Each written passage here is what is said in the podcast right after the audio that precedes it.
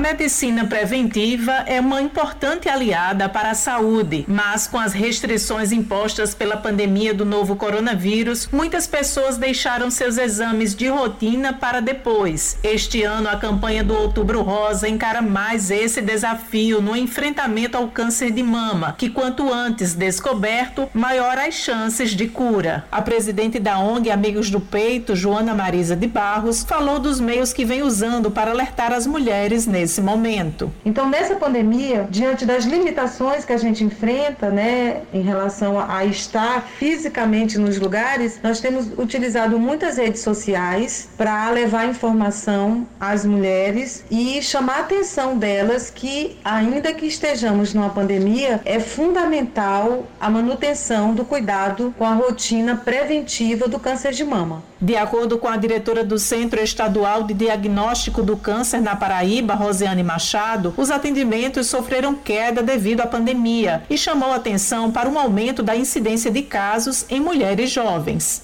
Diariamente nós estamos identificando câncer no CDC em pacientes muito jovens ainda, antes mesmo dos 40 anos. Isso nos tem nos preocupado, porque o câncer de mama ele deixou de ser um câncer apenas de mulheres idosas. Ele está cometendo mulheres ainda na fase jovem. Isso é uma preocupação mas estamos retomando. Verificamos que de agosto para cá, até agora, o movimento tem melhorado. Mesmo assim, a gente precisa realmente investir na questão da divulgação desse serviço, que é um serviço de referência para todo o estado da Paraíba para o diagnóstico do câncer de mama e também do colo de útero. A diretora do centro reforçou também os cuidados que estão sendo tomados para evitar o risco de contaminação nos atendimentos. Foram colocadas tendas na área externa com o objetivo de diluir o número de pessoas dentro do CDC. E também tivemos distribuição, todo paciente ele recebe uma máscara, álcool em gel disponível nas recepções. Fizemos divisórias de vidro para delimitar o atendimento do paciente com as recepcionistas. Então tudo foi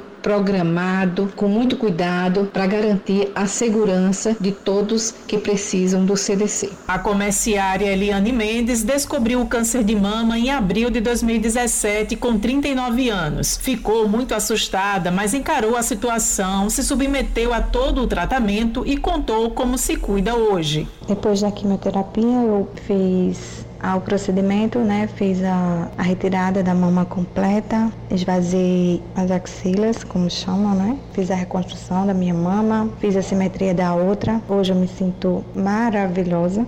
Menos de dois anos eu já estava trabalhando, continuo trabalhando. Inclusive nessa pandemia agora, falei com o meu oncologista, ele disse, você é uma pessoa normal. Eu me sinto uma pessoa normal com algumas limitações que às vezes nem lembro que tenho. Porém, na minha rotina de fazer exercício físico, a minha alimentação, cuidando de mim, me amando e continuo firme e feliz. Josi Simão para a Rádio Tabajara, uma emissora da EPC, empresa paraibana de comunicação.